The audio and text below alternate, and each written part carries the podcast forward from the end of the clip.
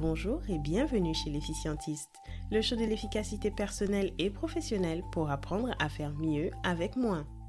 Je suis Ini, je suis toujours ravie de vous retrouver pour un nouvel épisode. Cette semaine, un épisode truc et astuces sur la loi de Pareto, comment elle peut nous aider à optimiser notre temps et notre énergie. Avant de commencer, j'ai une annonce toute spéciale.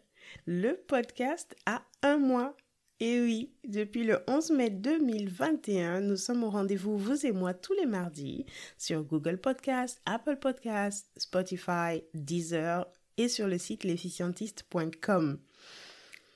Joyeux anniversaire à nous! Pour l'occasion, je m'offre une belle part de gâteau et je chanterai Happy Birthday sous la douche certainement. c'est toujours assez émouvant de voir une passion prendre corps. Et ce podcast, c'est une passion à laquelle je n'aurais pas osé rêver il y a encore six mois. Trop de boulot, trop d'engagement, trop d'inconnus aussi, toute la logistique de création de contenu et tout le tintouin. Alors oui, c'est prenant, mais oh la joie que je ressens quand vous me dites que ces quelques minutes vous apportent, que vous avez pu mettre en pratique certaines de ces techniques et qu'elles portent des fruits, c'est plus précieux que tout. Alors merci de m'accueillir dans vos journées chargées. Continuez d'écouter, de liker, de commenter et rejoignez-moi sur Facebook et Instagram, at l'efficientiste, pour faire durer le show tout au long de la semaine. J'y partage des capsules issues de l'épisode de la semaine, des liens et quand le cœur m'en dit, quelques mimes sympas qui devraient vous donner le sourire. Alors rejoignez-nous. Fini les salamalek, c'est parti pour notre astuce de productivité de la semaine. Au menu, la loi de Pareto ou la règle du 80-20. Vous la connaissez ou vous en avez certainement entendu parler, c'est cette loi selon laquelle 80% des effets sont provoqués par 20% des causes. En quoi ça nous intéresse, me direz-vous? Eh bien, beaucoup. Et c'est ce qu'on va voir tout de suite. En matière de productivité et de vie en général, nous avons deux ressources précieuses, les plus précieuses, car non renouvelables. Il s'agit de notre temps et de notre énergie. Du coup, la loi de Pareto appliquée à notre productivité nous fait réaliser que 80% de nos résultats proviennent de 20% de nos efforts. Si, si, pondérez cela deux minutes avec moi. Vous vous levez le matin. Vous faites peut-être un trajet vers le boulot. Vous arrivez, vous vous démenez comme un beau diable pendant 7 à 8 heures, puis rebelote sur la route, les corvées et j'en passe. Sur une dizaine d'heures d'activité, cette loi supposerait que 2 heures, soit 20%, sont à l'origine de 80% de vos résultats. Le reste, c'est pas du vent, mais quand même. Ça y est, j'ai votre attention Bien? Avant de détailler comment tirer avantage de ce principe pour améliorer votre productivité, laissez-moi tordre le cou à quelques idées reçues. La première, la loi de Pareto n'est pas toujours vraie. En effet, vous avez raison. Il est vrai qu'une loi, ça devrait être euh, impératif, universel, toujours vérifié et dans tous les cas. Or, 80% des causes de bugs informatiques, par exemple, ne proviennent pas toujours de 20% des lignes de code. Ou encore, 80% du chiffre d'affaires ne provient pas toujours de 20% des clients. Bref, ce qui nous intéresse, ce n'est pas le chiffre en soi, c'est la réalisation que la grande majorité des effets sont le fait d'une minorité de causes. Cette réalisation permet non seulement d'être plus pointu dans notre analyse de situation, mais aussi plus efficace dans ce dans quoi nous investissons temps et effort. Alors non, ce n'est pas une loi au sens stricto sensus, c'est plutôt un principe. Mais oui, ce principe est plus que valable et applicable dans une grande majorité de contextes. Deuxième idée reçue, la loi de Pareto ne s'applique pas à mon cas. Alors là, je vous arrête tout de suite. La loi de Pareto a été énoncée au XIXe siècle par l'économiste du même nom. Depuis, des dizaines, voire des centaines d'esprits éclairés l'ont passé à l'épreuve du réel. Qu'est-ce qui en ressort? On n'est pas au pourcent près, mais on est bien dans les proportions. Alors si vous pensez que votre activité est l'exception des trois derniers siècles, ok, je vous suis. Appliquez la technique qui va suivre pendant une à deux semaines, et si ça ne fonctionne pas ou ça ne se vérifie pas pour vous, contactez-moi s'il vous plaît sur l'efficientiste.com ou sur Facebook, Instagram pour me le dire. C'est un challenge que je vous lance et j'ai hâte de vous voir le relever. Ok, les deux éléphants dans la pièce maintenant rentrés dans leur enclos, il est temps de passer aux choses sérieuses. Si la loi ou le principe de Pareto peut nous aider à améliorer notre productivité et prendre de meilleures décisions dans l'affectation de notre capital temps, comment est-ce qu'on l'applique? D'après moi, il y a deux manières de faire.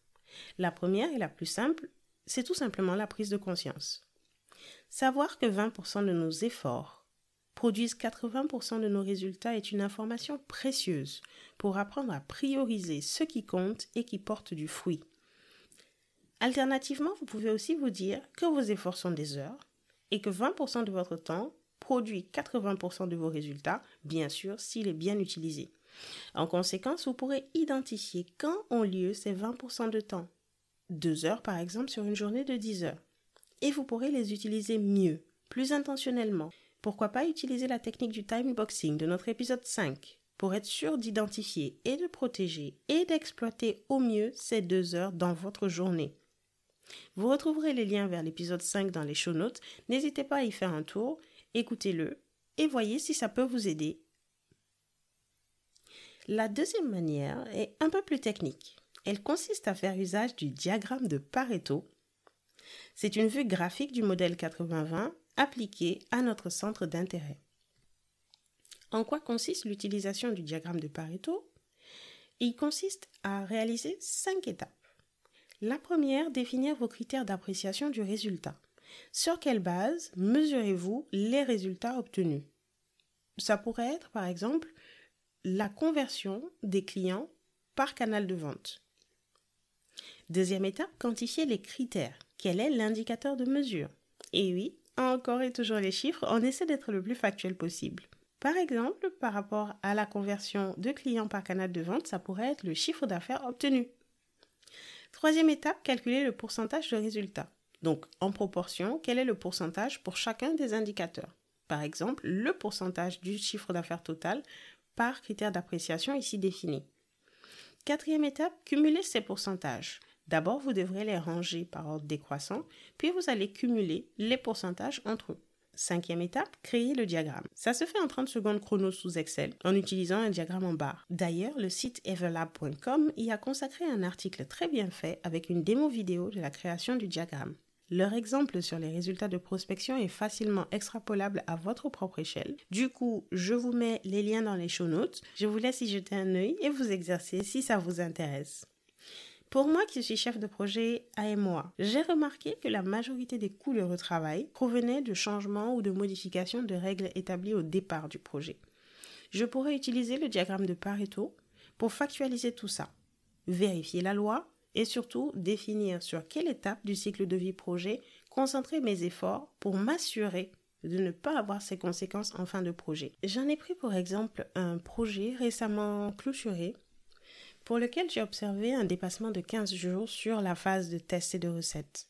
Sur ces 15 jours, 8 jours correspondaient à des changements de règles intervenus en fin de projet durant la recette. 4 jours, soit 26%, correspondaient à des non-conformités reportées par le métier, mais qui finalement étaient plutôt des, incompréhensions entre ce qui a été demandé et ce qui a été réalisé. Deux jours correspondaient à des bugs, ça arrive, personne n'est parfait, et une journée correspondait à des problèmes de user experience euh, qu'il a fallu corriger.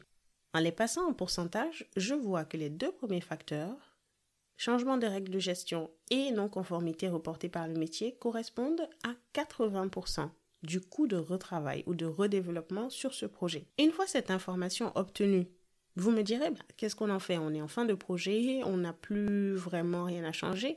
Ah ben si, pour la prochaine fois, je saurai que la clarification et la spécification de règles dès le début du projet a un impact positif sur la fin de projet. Plus en lien avec notre quête d'efficacité, je vous dis souvent que les deux premières heures du jour sont mon pic de productivité. J'y abats facilement plus que tout le reste de la journée, ces deux heures sur environ 10 heures d'activité journalière le ratio est vite vu. Ça correspond à 20%.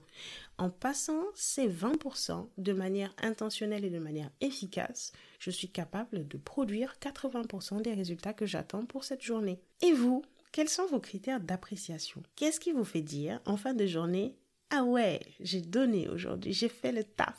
Répondez à cette question en commentant dans les show notes ou sur les réseaux sociaux de l'efficientiste et je vous dirai comment modéliser votre diagramme de Pareto de la meilleure manière. Les transcripts, les liens, les visuels mentionnés ici vous attendent bien au chaud sur l'efficientiste.com épisode 7. Visitez la page de l'épisode sans tarder et laissez-moi un commentaire si vous avez apprécié. Je vous dis à nouveau un joyeux anniversaire et si le cœur vous en dit, offrez-vous donc une part de gâteau et partagez-la avec le hashtag Happy Birthday l'efficientiste pour que je vous retrouve sur Facebook et Instagram. Quant à moi, je vous donne rendez-vous mardi prochain, même heure, même fréquence, pour une nouvelle astuce de productivité. En stock pour vous, trois moyens concrets pour regagner de l'espace mental en pratiquant l'ignorance sélective. D'ici là, portez-vous bien et souvenez-vous, vous êtes ce que vous avez de plus précieux. Alors prenez soin de vous.